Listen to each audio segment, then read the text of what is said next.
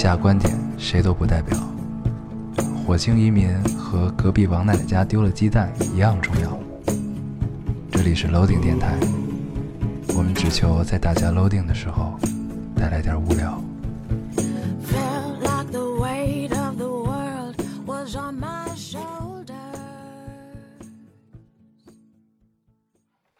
大家好，欢迎收听 loading radio，我是老高。我是烟偶，嗯，这个新的一期又跟大家见面了啊，非常开心。非常开心。嗯，呃，大家看了预告也知道啊，这这期我们要聊聊《匆匆那年》。对，我们一会儿再说，对对对。先老规矩每。次都是开头，哎，突然不知道说什么了，然后哎对得说一下主题，哎，不对，还读一波留言呢。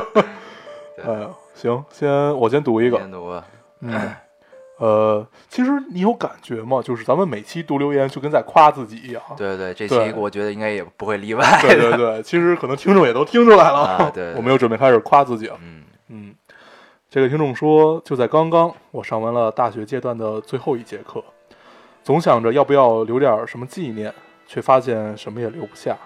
从第一期你俩就陪着我度过这无聊的留学生活，多少个临阵磨枪的夜晚是听着你俩的哈哈哈的。下周期末考完我就毕业了，毕业快乐！老高烟偶 Loading Radio 加油！嗯，嗯这个姑娘毕业快乐啊！对，快回国了。对，这个是否在异乡的夜晚有那么一瞬间思念过家乡的美食呢？说的好像这期要聊美食一样。我觉得就是这个在异乡，这个突然间想到家乡的美食是一件特别让人蛋疼的事儿啊。比如嗯说夜里，然后你吃泡面的时候想着操，我想吃火锅，嗯，就这种感觉，哎，对这个，呃，最近好像大家都在考研，嗯，最近是马上就要考研了嘛，然后辛辛苦苦一年准备，就看这一搏了。我们在这儿也祝各位考研的时考研的同学，呃、顺利吧，一切顺利。对，嗯。呃，马上就毕业了啊，这个可以回来吃美食了。嗯对，对对，想吃火锅也可以吃到。嗯，对人家不一定是北京人啊，那他如果是四川人也会吃火锅哈。对，我说现在想吃什么就全中国都吃火锅。对对对，来啊，这个我来读一个。呃，这位听众说，老高烟偶跟你俩不，老高黄黄跟你俩说一个事儿。你你他妈是自己改的吗？还能再欠一点吗？呃，自从你俩上期许了这期聊电影，我寝室一姑娘为了能跟你俩有共鸣感，果断翘课去看了。更觉得是，三点看的《匆匆》，五点二十看的《太平轮》。哇，为了你俩，她也是蛮拼的。嗯，但是我们俩还 没我我还没看《太平轮》呢。哎呦，真是突然感觉有一丝愧疚啊！对对对，我们会尽快看下期我们聊太平轮。嗯，对，这话别说太早啊，这嗯不一定有时间看的。嗯行，呃，行，我再读一个啊。这个听众说，匆匆二零一四年初辞职，过完年收拾了行装，便一个人上路了。第一次听到电台是在进藏的火车上，听着你们在讲拉萨的故事，感觉挺神奇的。一路走过十几二十座城，因为有你们的陪伴，让旅途显得不那么孤单，也为旅途添上了一抹色彩。谢谢老高，谢谢烟偶，谢谢电台。嗯，你读这个完全是因为他在进藏的火车上。没有他，我我我对，第一个是这个，还有他说一路走过十几二十座城嘛，这一路看起来很长啊。嗯嗯嗯，其实这个不必多说什么，我我们也在想要不要最近要再做一期关于旅行的这个，嗯，离我们之前做那期旅行应该也有了几个月了吧？咱们什么时候说要做一期旅行了？啊，我就刚才你刚想想起来了啊，然后你也没有征求我的意见，不用征求，直接就说。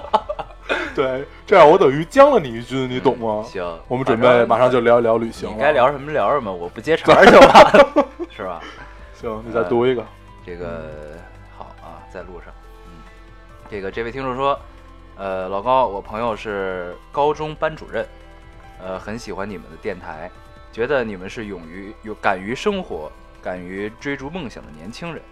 他从大学开始就一直有北京梦，现在已经在北京找到了工作，准备带完这届高三就辞职去北京。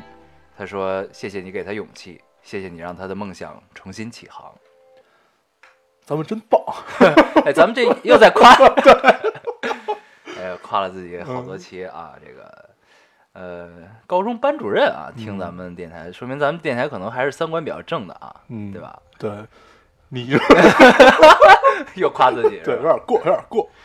咱们这么说这件事儿啊嗯，我觉得，呃，这是件好事儿，因为一开始我们确实没有想到，呃，听我们电台的听众们会年龄跨度很大，对我们以为都会是在，嗯、二十岁之前，最多是个大大学生这样子，嗯嗯嗯所以我我们有一些话可能。就是如果如果大家听到我们之前的电台，就最近不是啊，之前的电台我们还是很谨慎的，对，就是说说一些话，说到哪个点儿上就不要太深，怎么样？看来以后我们可以放开了，对对不对还有妈妈听咱们的对电台，对对吧？对那也不能放得太开，是吧？对对对，行，嗯我再读一个啊，嗯，这个就可以引起咱们呃引出咱们这期的主题了。好啊，这个听众说，匆匆那年首映那天，我和闺蜜不顾眼看就要到来的六级考试，毅然决然的去看了。嗯虽说这片拍的有点烂，但是还是哭得稀里哗啦。第二天去招聘会的路上，闺蜜说她梦到自己被甩了。我说怎么可能？你俩那么幸福，就是个梦而已，想太多了。没想到这话晚上真成真的了。看你哭得泣不成声，我真不知道说点什么安慰你。哎，嗯、突然有些伤感啊。对这个，其实如果看过《匆匆那年》这本小说的人，嗯这个看到这四个字，其实就已经充满伤感了。对，嗯，所以这个还是用小说的一句话，也是我们的标题，送给这位姑娘。嗯，嗯，无悔梦归处。只恨太匆匆。对，嗯，希望我们可以，你可以听完我们这期的节目，然后看看有没有安慰到自己。啊，咱们这期是这个目的吗？你你现在张嘴就是对啊，这个做电台嘛，嗯就肯定要为大家考虑。原来你是口贩子啊！你第一天发现了，对对对，其实咱们都是口对贩。咱们都做了电台了，靠嘴吃饭了，已经。对，行啊，这个那咱们留言读完了，正式进入这一期的主题。对，刚才这姑娘提到，就是最后一个留言嘛，里面提到了一句，说，嗯、就真成真了。嗯然后 我们就想，咱们先不聊这部电影哈，咱们先回想自己看这本小说时候的场景。嗯其实我不是在高中看这本小说，嗯，我是在大概，嗯、大二，我也是大学看的。对我记得是在大二，然后去拉萨的飞机上，嗯，这这小我就时候看的巨快，对，就特别快特别快，就嗯四四个小时嘛，对，就看完了。然后，反正当时心情特别不好，当时确实心情特别不好。嗯嗯 它里面呃提到了很多的这种故事的场景，然后包括呃他说的一些就是在当时发生的事儿，嗯，这都是我们小时候听说过的，对，而是真事儿。对，就是有过耳闻，在这本小说没出现之前就有耳闻的，就是北京学校之间发生的这些事情啊。，对，呃，不是说里面的爱情故事，是里边提到的事件，对嗯。印象最深的一个事件，就是在小呃不是不是小学，在高中门口捅死了人嘛。嗯，这个当时在北京还挺轰动的，虽然那会儿我们还没有长大，然后对对，但是那个口口相传啊，对口口相哥不在江湖，但是江湖上还有哥的传说的这种对对感觉。对。然后里面也提到了很多的这种，反正我们小时候也都听说过的这种事儿，然后所以这本小说可能是对北京的少男少女们会更有一些感触。对这个，就是有好多人，这个我跟他们讨论啊，没讨论电影，就讨论这本嗯小说。嗯其实呢，有很多人都觉得，哎呀，不是特别喜欢，嗯也觉得没什么意思。但是呢，如果有北京生活背景的人，可能看了之后就会觉得，嗯，就是很很有共鸣的这种感觉。然后呢，小说带给了我们这种感觉，然后呢，我们自然就会对这四个字儿的电影抱有期待。嗯但是呢，一看到主演是彭于晏，我就觉得，哎呀，这个期待值可以降降三分之二。对，不是说彭于晏演技不行或者不帅啊，对主要是他是个台湾男生，对，呃，北京话北北京话就是方言是有一个，就怎怎么说？是有一种代入感。对，是有一个独到之处的。比如说这个电影里的那个叫什么，演演林林佳默的啊，那那个叫张子萱，对，嗯那个姑娘刚开始那几句话就很对，就是起开，对起开，就是这种代入感很强。对，对，带着台湾味儿说北京话，就觉得特别有意思。不不，他没他没带台湾味儿说北京话，这是他正经在说话。就是他正经的，就是就是在就是北呃台台湾味儿的普通话，对，是？而且这个就是这个导演也不是北京人，对张一白嘛，嗯对，所以呢，就是其实你会发现这部影片啊，咱们现在开始正式聊影片了，对吧？嗯，其实这部影片里呢，你会发现，其实导演有刻意的在模糊掉这个地域问对题。虽然呢，有些取景是在北京取的，但是嗯他不会说就会告诉你这是在北京发生的事儿对，这种感觉。对，印象特特别深的有一场戏，就是他们穿着校服，嗯，然后下了课去了海边儿。我说这个太扯了。对对对，这个这个虽然我们都无数次的幻想过这种场景，对但是北京哪有海？除了后海，对是。就突然他们是在一沙滩上，嗯，真是这个可能是朝阳公园沙滩节啊，对吧？嗯对，可能是蟹岛，可嗯能是蟹岛，那他们也挺拼的，对，真是醉了。嗯。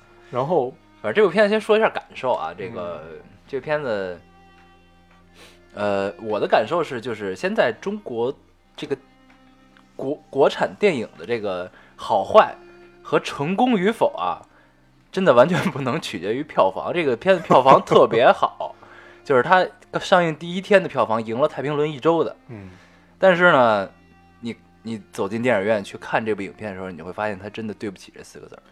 嗯，对，这片子，反正反反正我看完之后挺不理解的，嗯嗯因为小说里面故事讲得很顺，嗯逻辑性也都有，但是也不知道，就是如果如果他要单提出来一套在片中的逻辑，嗯那也不应该是这样。如果照小说的逻辑走，其实更不应该是这样。嗯它最大的一个，就我觉得最大一个问题吧，就是那个呃那个非主流少女的出现，嗯，就是号称是巴黎的大牛逼摄摄影啊、师，对，那特别奇怪，那个对对对，嗯、就是一开始其实就知道是他妹妹，对，这是没有道理的，就是永永远追着你们一帮人问你们年轻时候的事儿，对，这不是然后傻逼吗？然后那个那叫谁来着？那个郑恺演那角色嗯叫什么来着？对我结婚，你拍他干嘛？对，然后这关键是他结婚，他跟这一帮哥们儿混，他他也不管新娘，也不管其他客人，这个就特别没有道理啊，这个事儿。对，就整个逻辑是说不通的。然后我们抛开他所有的逻辑先不谈啊，嗯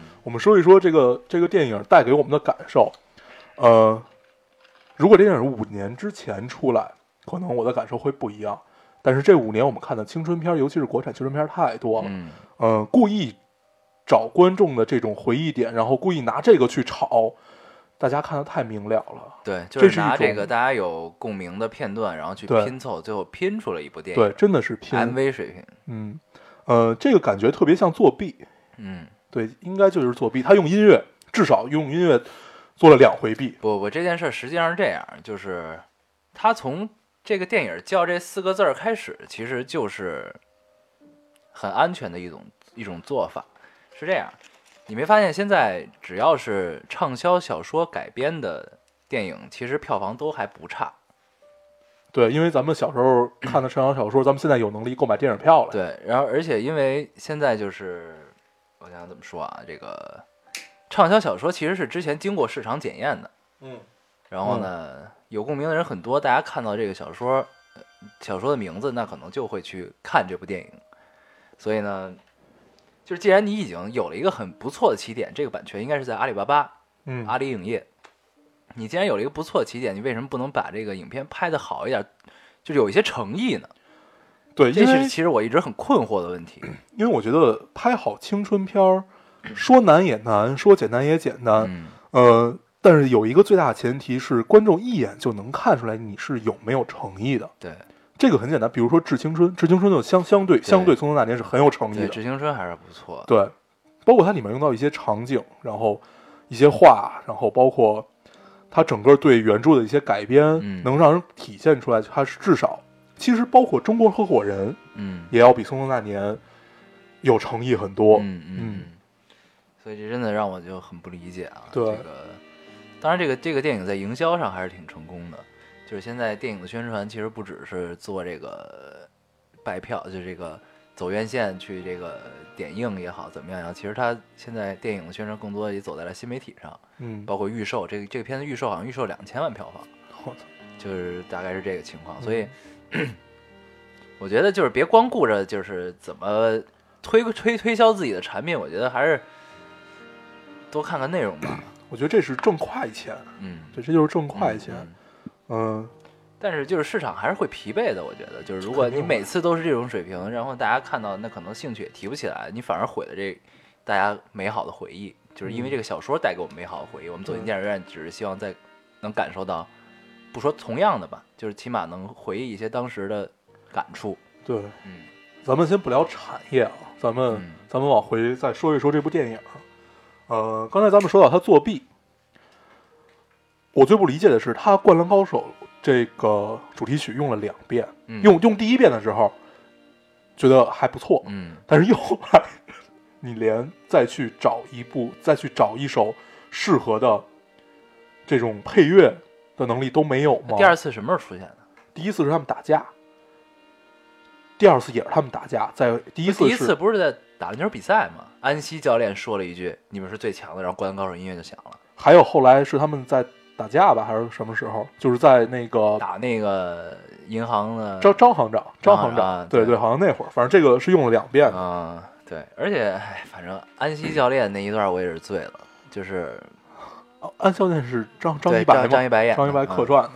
就为什么呀？我去，对，因为这确实就是咱们小时候的事儿嘛。嗯不管是《灌篮高手》也好，什么它里面用到的各种元素也好，都是直接能呃让让咱们一下关注度，还有就一下高潮的这种感觉嘛。嗯嗯然后，呃，但是这个用多了，嗯就是整个的片子都是在不停的去找这些点，他故意就是明显看出来他就是故意。嗯然后，那你你之后你让别人觉得就是其实就是说白了就是作弊。对，嗯，然后，嗯、但是里面的倪妮其实还是不错的。嗯嗯，倪妮演完这部片子已经晋升成为这个新一代作女了啊，作女。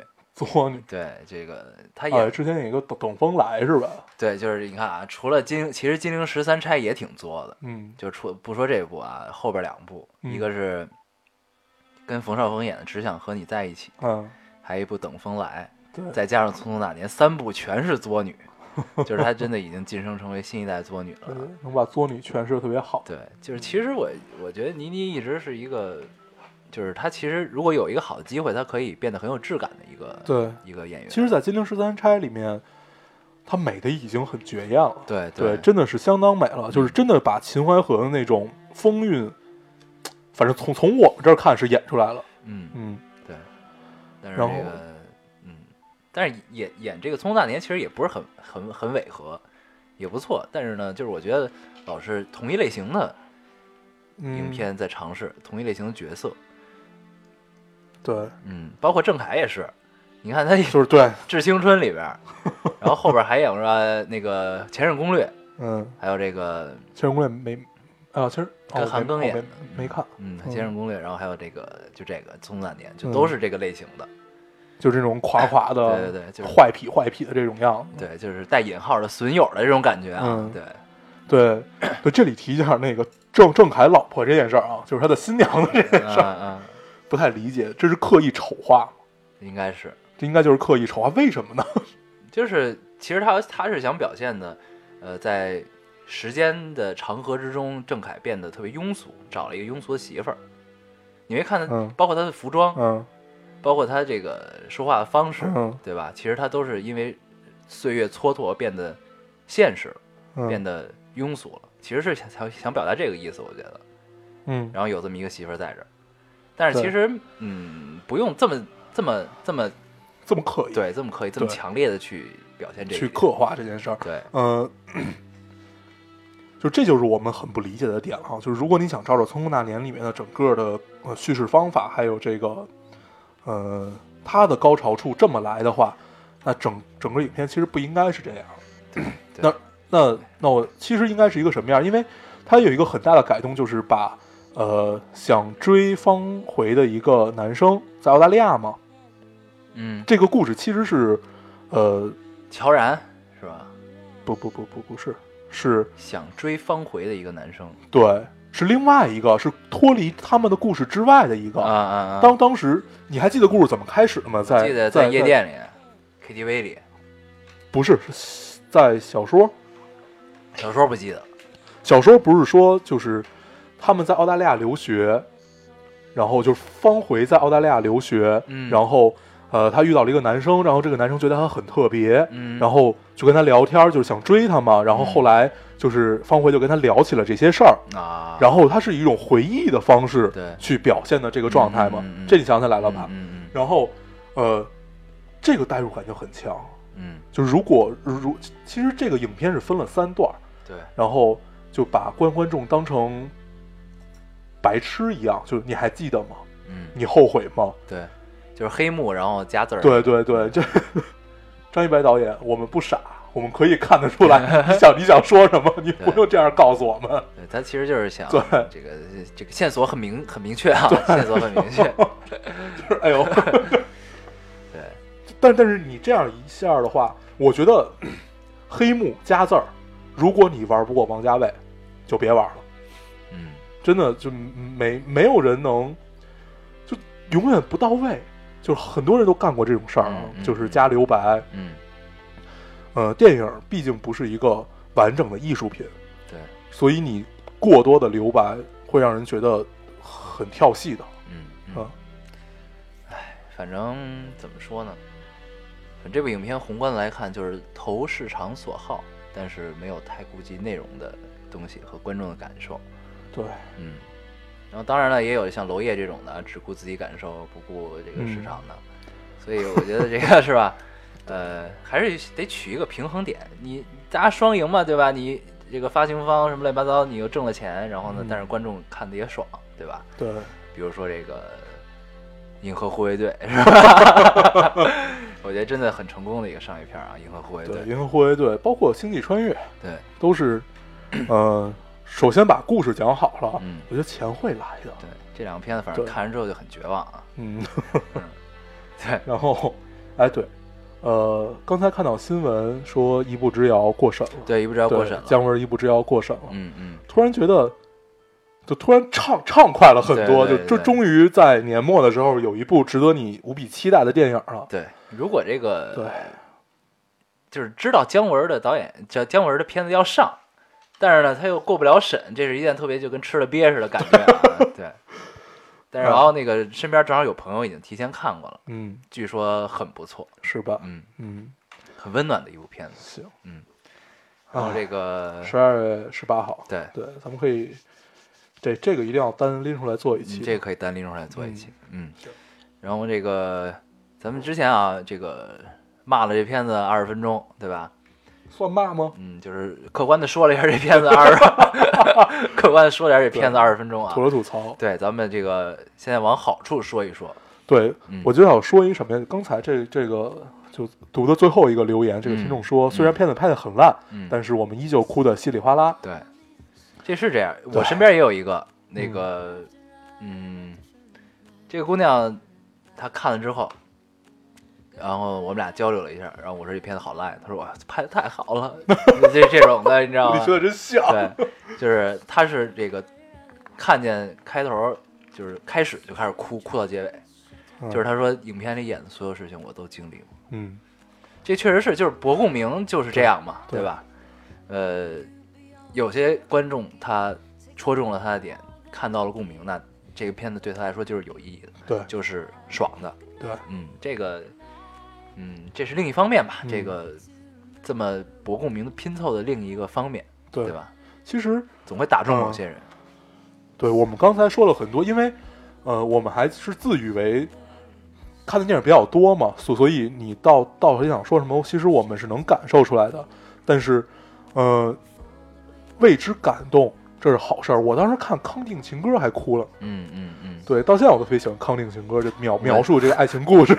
我 记得我小时候在那哪儿，在国家图书馆，嗯，那是国家图书馆有那个电影院嘛，我看了一个什么彗星撞地球，好像。你也哭了。对，然后那里边有一个老黑嗯宇航员，就是不知道不知道没人死死，他一死我就开始哭，当时 我记得特清楚，当时我特别单纯，看他哭哭完之后，然后过会儿影片就结束了，但是我眼睛鼻子还红着呢，然后就赶紧跑到厕所去了，然后嗯，呢，我妈就问我你干嘛去了，然后等会儿，然后去厕所洗脸去，不想被他们发现，对，这个其实，呃，表达感情这事儿特别简单，嗯。嗯，你不用关注别人是怎么来评价这部片子的，嗯只要你觉得它够了，对它就够了。对对，这会儿我想到了一个电影叫呃《重返重返十七岁》，重重返十七岁。对，嗯。是那个一个美国人，嗯，你说重返的时候，我特别你紧张了。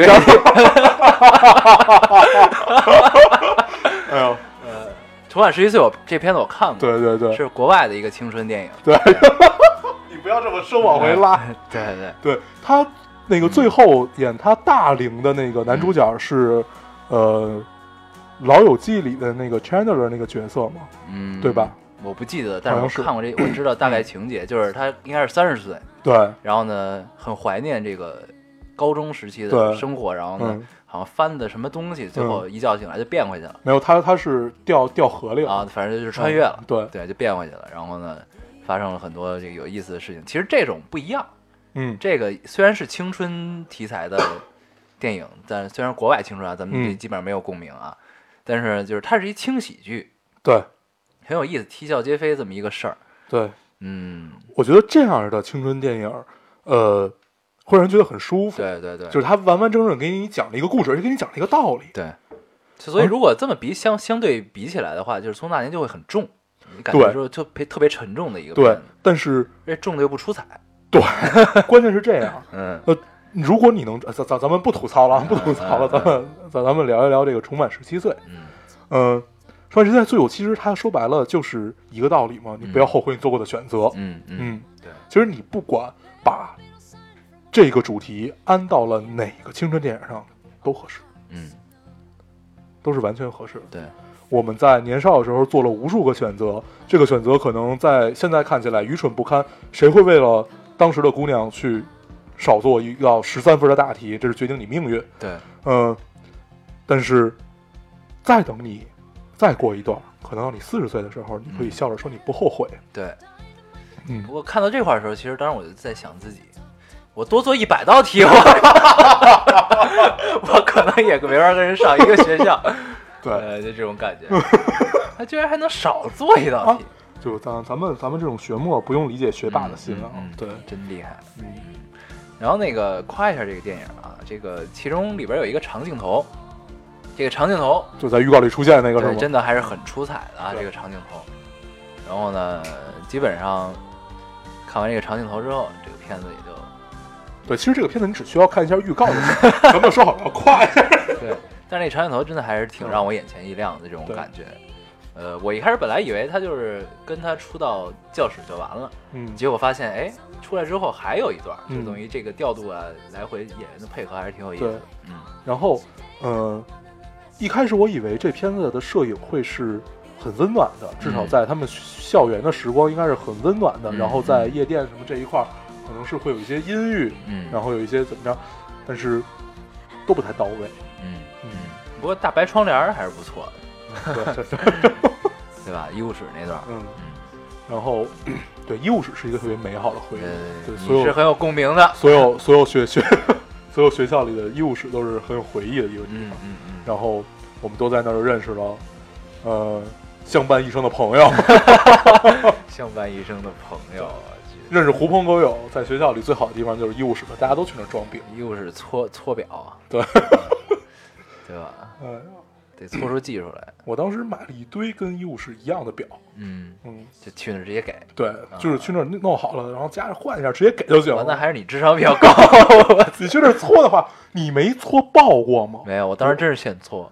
我当我当时搓爆过一个，就是太热了，它水银就就就崩开了我，去，然后弄弄到裤子上，还这你你玩过水银吧？玩过对，特好玩。对，就跟这个小钢珠似的，一个个 对对然后地上滚。然后我前两天看到一个说，这个玩意儿蒸发会对你会对你的智商有什么下降？对对对，当时我也看见了，然后我就觉得我我操，这已经过去这么多年了，是不是也没没没法弥补了？我去，我我是这么想的，可能可能当时我没有考上北大，就是因为这个。对，对，嗯，其实都怪那些水银，都怪那些事嗯，。所以不要去医务室，嗯，对，所以就是不要去搓表。我没法少做少做一道大题，其实也是因为这个。对吧，哎，大家太贫了。嗯，咱们这期预告说了，这期不跑题啊。大家看，我们现在已经聊了二十九分钟了，我们一直在围绕着《匆匆那年》。对对对，厉害吧？下面我们聊点别的。对，既然说开去啊，我们就聊一聊 以前看过的那些呃青春电影吧。嗯，嗯，你先来说一个。我现在一部都想不起来，真的。嗯，有一个是那个讲唱歌跳舞的，不是歌舞青春，是另外一个，出了四部还全看，我我忘了叫知道那个，那个叫呃，英文叫叫 Up Step 还是叫 Step？就叫 Step。嗯，嗯，好像是。对，应该是啊。对他中文叫什么来着？我也忘了。对，就是反正是一男主演，他是 他每他配演都不换，部主演都不一样。对他一般配角不怎么换，嗯，然后主演老换。他第四部的主角好像是演过老演特种部队，老演大兵儿，然后演过练练笔记本，练练笔记本啊啊，是那个吧？好像是。嗯，然后，对，国外特别爱把这种青春这种歌舞剧嗯，拍成系列，对然后虽然可能表达东西都一样，对就是你坚持，你呃心怀梦想，你就一定会怎么样怎么样。普遍都很励志。对对对，然后但是你看着特别爽。对，呃，我们就说一下，那那那那，既然咱们想不起来中文，咱们就说这个英文吧，就 step。然后，他所有说的都是，呃，它里面的配乐，嗯。包括它里面跳的舞，都特别好看。嗯，是我觉得啊，实际上应该是归功于剪辑对，这个事儿。你记。得他的第四部还是第五部，我忘了，他们有一个在水里跳舞的这个、嗯这个情、情节，嗯。哦，那时候巨美，嗯。就是他们围着一圈车，不是一圈车围着他们，然后都嗯。开起、开起来灯，嗯。然后他们那会儿正在下雨嘛，嗯嗯。他们在那飙舞，嗯，那个感受特别棒。对，感觉你就在这个战场上挥洒青春的对这种对对对对。感觉啊，还是不错的。嗯这片这这这这个系列的电影我都看过，嗯，但是现在让我回忆，我真是一点都回忆不起来。我就记得他们跳舞跳得特好。对，这种电影看完就忘了嘛，而且他们可以走着走着就开始跳。对对对，这都特别奇怪的。哎呀，嗯，而且他们就是普遍都是这个节奏感很强，跳特齐的那种。对。嗯然后，其实我后来研究了一下，他们特别齐的动作都是那种视觉视觉冲击力特别强的，比如说一起跺脚或者一起抬腿。力量感很强对。然后这个我我们具体也不太懂啊，嗯但是看着爽就行了。对对对是。然后，嗯，其实刚才要说什么来着？突然忘了。啊，对，《匆匆那年》，嗯《匆匆那年》，嗯、它跟《致青春》其实要说的是一件事儿。很相似，这两部片子其实很相似。对，其实可以也可以拍的很相似。嗯嗯，然后，《致青春》是发完全发生在大学里面的。。对，然后，《匆匆那年》之所以跟人们的共鸣很多，就是它拽回了一部分在高中，就是那种很萌动、一点都不强烈的那种情感。对，我们可以为了一件小事儿不说话一年，然后怎么样怎么样的，就是这这样的事儿。对，《致青春》《致青春》其实是讲大学跳到社会，这个是跨度大一点，高中跳到社会。然后呢，《致青春》讲的是八那个七零后的青春，呃，致呃《匆匆那年》讲的是八零后的青春。我觉得下一步就应该是九零后的青春，嗯，九零后也都老了。九零后青春是哪本小说呢？我们想一下，嗯，没不知道。还真的有点想不出来啊。嗯，因为因为长大之后就没怎么看书。对，但是这个片子，嗯、有一块儿是值得大家 津津乐道的一块嗯。就是它的片尾曲。对，对，王菲已经成为各各种青春片儿的，王菲已经背景音张张一白专用了。嗯，对，就是，呃，这首歌我觉得对它的票房帮助应该也是不小的，对，虽然不是决定性的啊，但是嗯。应该也帮助了不少。这首歌确实不错，他上一个给张一白的是《将爱》，将爱，对嗯，将爱，对，嗯，然后我想还有什么？特别善于用歌把别人骗到电影院的一个导演。对，就是呃，将爱这部电影真的我咱们一块儿看的，在中国海拔最高的电影院。对，啊，我不不想提这件事儿，真是醉。对，然后呢，这个我看这部片子的所有原因，就除了这个呃《将爱情进行到底》这个连续剧啊之后的所有原因，就是因为这首歌，嗯因为爱情。嗯，然后看完电影之后，我就醉了，果然是这首歌把我骗进去的。真的是，对，嗯，而且他 MV 剪得特好，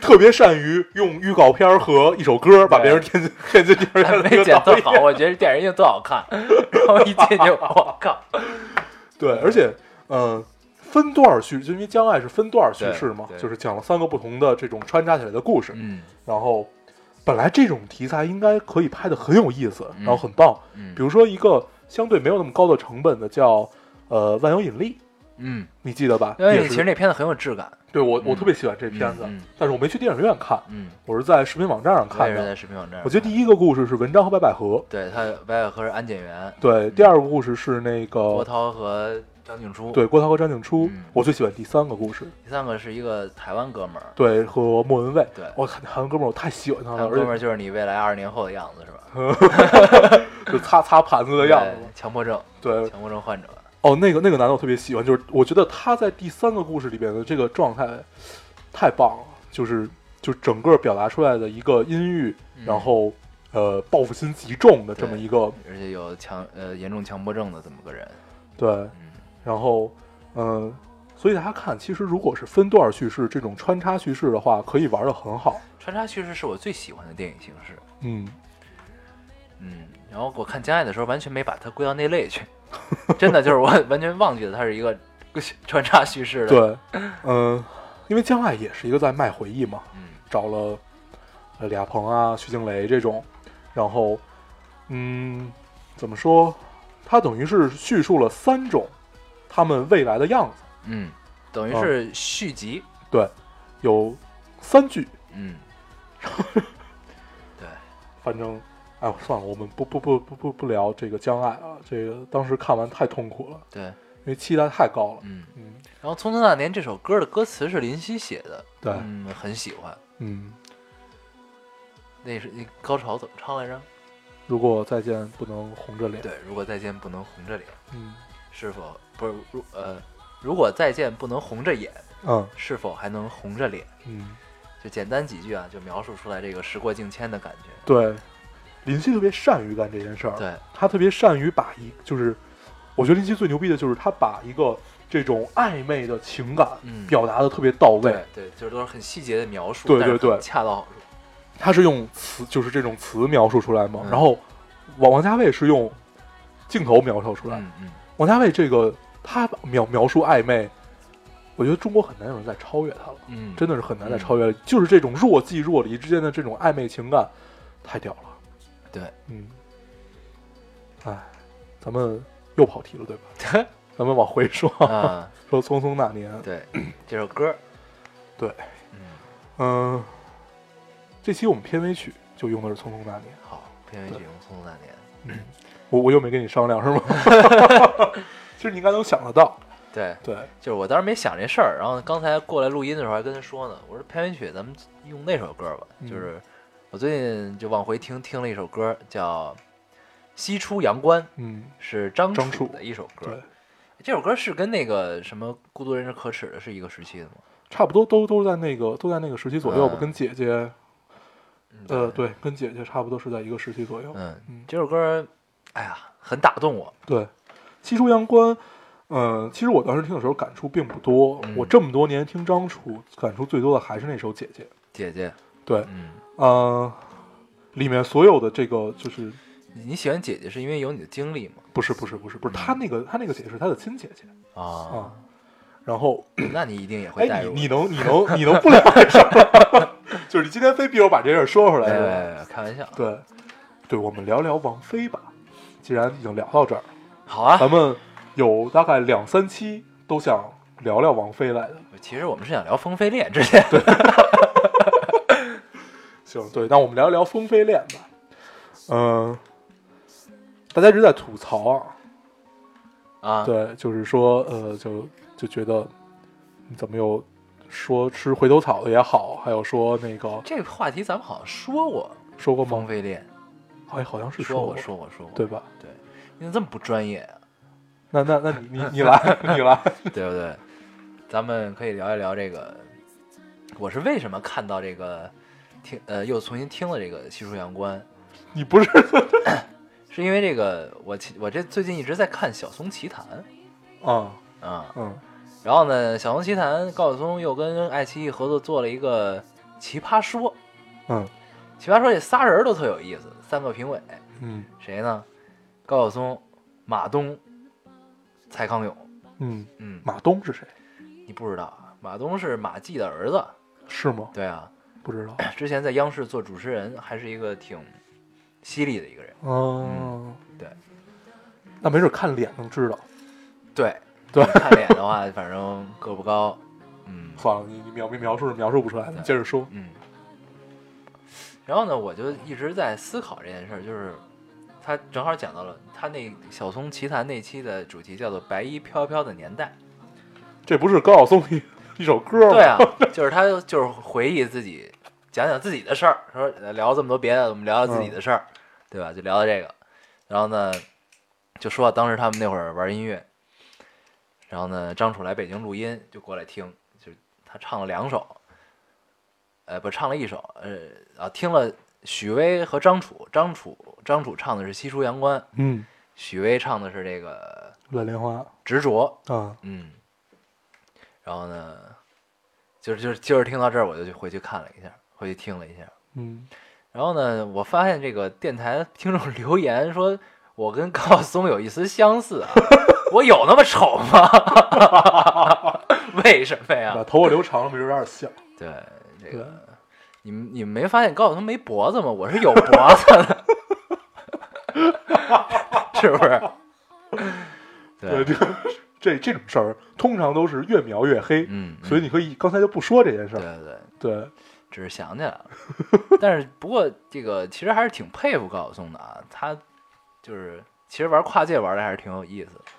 对，我觉得高晓松是一个，嗯，就肚子里真有货，嗯但是也喜欢装逼。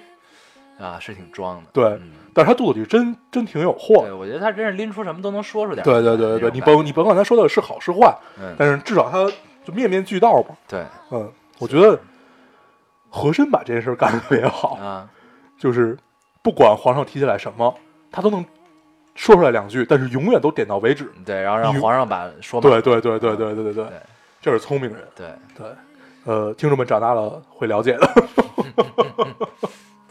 对，然后这个呃怎么说呢？呃，我对高晓松其实一直存在着一种情愫，不不没有情愫，没有情愫，没有情愫。他就是同桌你嘛。嗯他最初他其实如果坚持一直做音乐，他好像他好像也在做音乐啊，现在，但是只是嗯看不到什么东西。嗯我觉得应该还还不错，但是呢，他又去做电影。同桌你这个电影他是监制，嗯，我到现在都没看过这电影。就特别奇怪。嗯，嗯就这个电影其实它是其实也是感觉想以小博大的这么一个，同样同桌你也是一个青春片儿，青春题材，而且谁演的呀？呃，我想想啊，是谁呀、我靠，呃，林更新、周冬雨、还有嗯窦骁，周冬雨和窦骁。对，等他们山楂树之后再一次相恋了。嗯，对，嗯。行。然后这个聊到这儿，我突然想到这一点啊，就是你没发现最近的青春题材的电影啊，嗯，都在打胎是吧？不是这打胎这个不丢不了啊这事儿 啊，对，就是《同桌的你》《匆匆那年》《致青春》，嗯嗯，还有什么来着？没了嗯，就先说这些。啊，就是啊，《中国合伙合伙人》不算啊，嗯都特别沉重。嗯，咱们历史就是不是历史，就咱们大部分导演这种传承的青春都很沉重，对，包括你看张艺谋拍的青春片儿嗯《山楂树之恋》嗯，也是很沉重的，对。就走了韩剧范儿。对，纯爱范儿，对。嗯，纯爱范儿，然后，对，但是哎，这块儿可以说一说，咱们就看老一辈儿导演拍这个青春片儿啊，嗯。除了冯小刚，嗯。包括冯小刚那个是呃以贫来取胜的，嗯，以这种段子，因为他有王朔嘛，对，以段子来取胜的。抛抛开冯小刚不谈，我们看一看这个，其实的传承是没有变的，只不过一个更更清纯，嗯。一个更纯到了一定要去一个小县城，嗯。然后一定要去一个呃风景很优要去一个美，没有网的地儿，收对不着收不着网的地儿，对他描述那个年代的故事嘛。嗯。然后包括呃，他们拍的这种就是青春里面的这种这种这种线索，嗯。比如说以文革为线索、大跃进为线索的这种，嗯嗯。包括以改革开放为线索，嗯其实都是一样的。这可能跟我们生活的历史背景是有关系的，就是我们我们当中的这个沉重的东西更多，这种感觉。但实际上，你看文革题材电视剧，嗯呃，血色浪漫这种的，嗯，其实它还是很有意思的。对啊，嗯，就是也一样可以拍的很轻松，这种感觉。就是，嗯，如果以后一想到青这个青春题材就都是堕胎，就都是这个，呃，最后就堕落了 这种感觉，我觉得也不太好。对，嗯，我觉得，嗯，就沉到底，最后还是要浮上来一下的这种感觉。对，就是青春真正它有意思的地方在于它年轻，嗯年轻意味着有希望。嗯然后，如果我们在长大了回忆自己的青春，全部都是血色，那其实怎么说，就突然突然词穷了。嗯，不是这事儿，其实你就站在观众角度想啊，我生活已经很艰苦了，我他妈看个电影我还这么艰苦，嗯，明白？就是其实他青春啊可能拍的阳光一点，然后你跨只要是有跨度的，跨到长大，就基本上没一个好果子的。对，就是但是我觉得这事儿可以这样啊，比如说，呃，我们抛开原著不谈，嗯然后你年轻的时候经历过一段痛彻心扉，然后让你呃此生难忘，甚至嗯要背负一生的这么一个恋爱，嗯，然后你长大了，并不意味着你不会再遇到更好的，对啊，并不意味着你就一定被这件事儿拴得死死的，对，所有的罪孽都是可以还得清的。嗯，每过七年你就是一个新的人嘛。对，你是从生物学的角度对来说吧？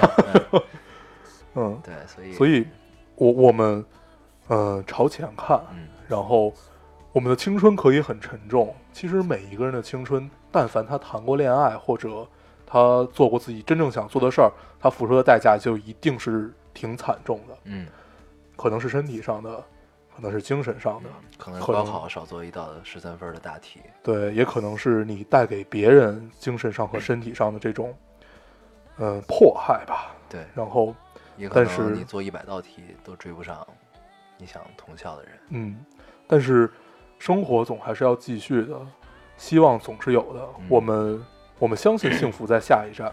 对对，对对对，你这个尾收的很好。嗯嗯，我接着说啊，对，这个呃，我们吐槽了一溜够啊，这个青春电影。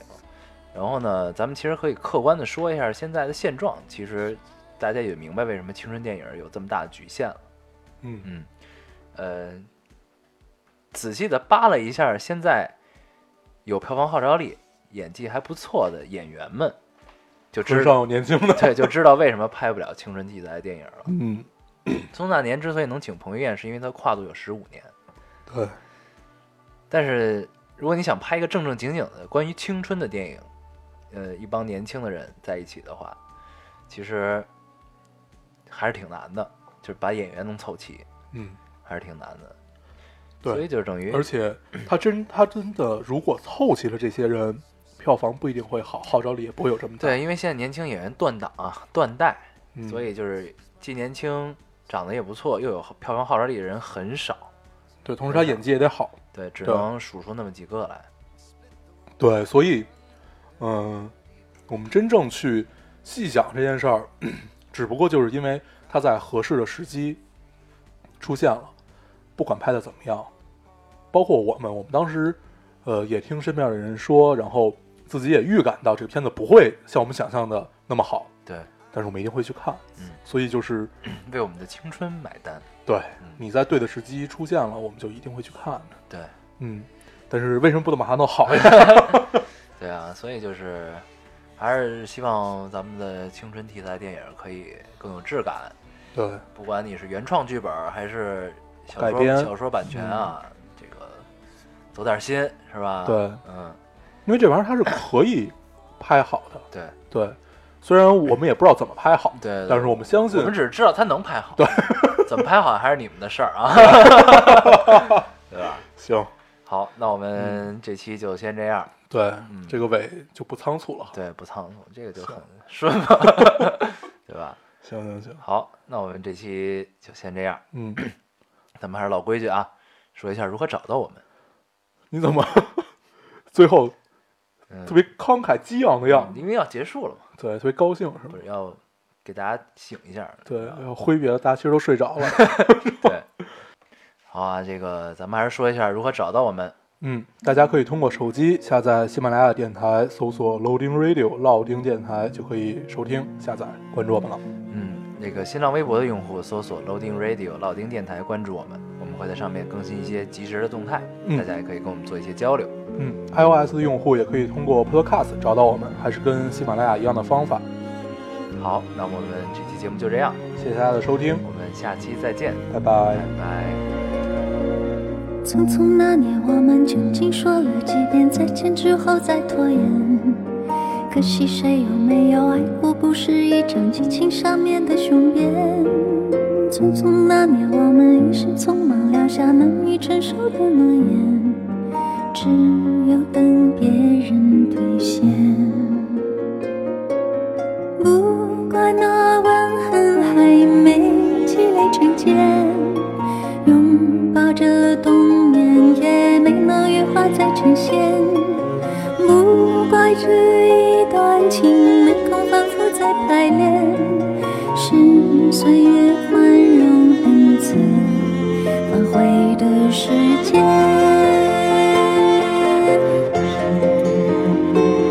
如果再见不能红着眼，是否还能红着脸？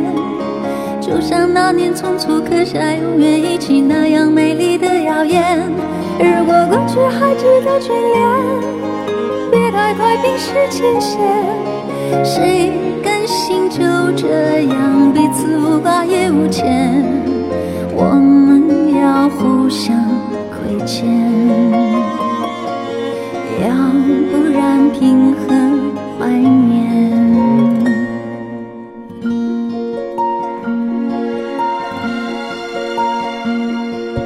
匆匆那年，我们见过太少世面，只爱看同一张脸。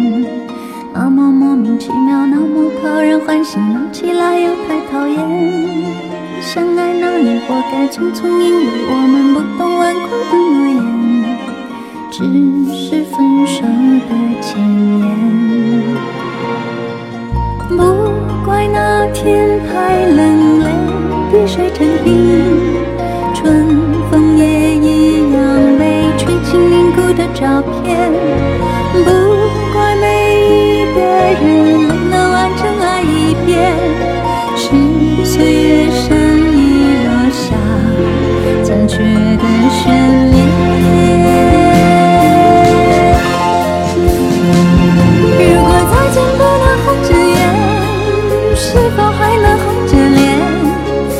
像那年匆促刻下永远一起那样美丽的谣言。如果过去还值得眷恋，别太快冰释前嫌。谁甘心就这样彼此无挂也无牵？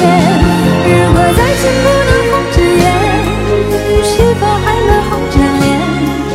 就像那年匆促刻下永远一起那样美丽的谣言。如果过去还值得眷恋，谁去想谁甘心就这样彼此无挂也无牵？我们要互相亏欠。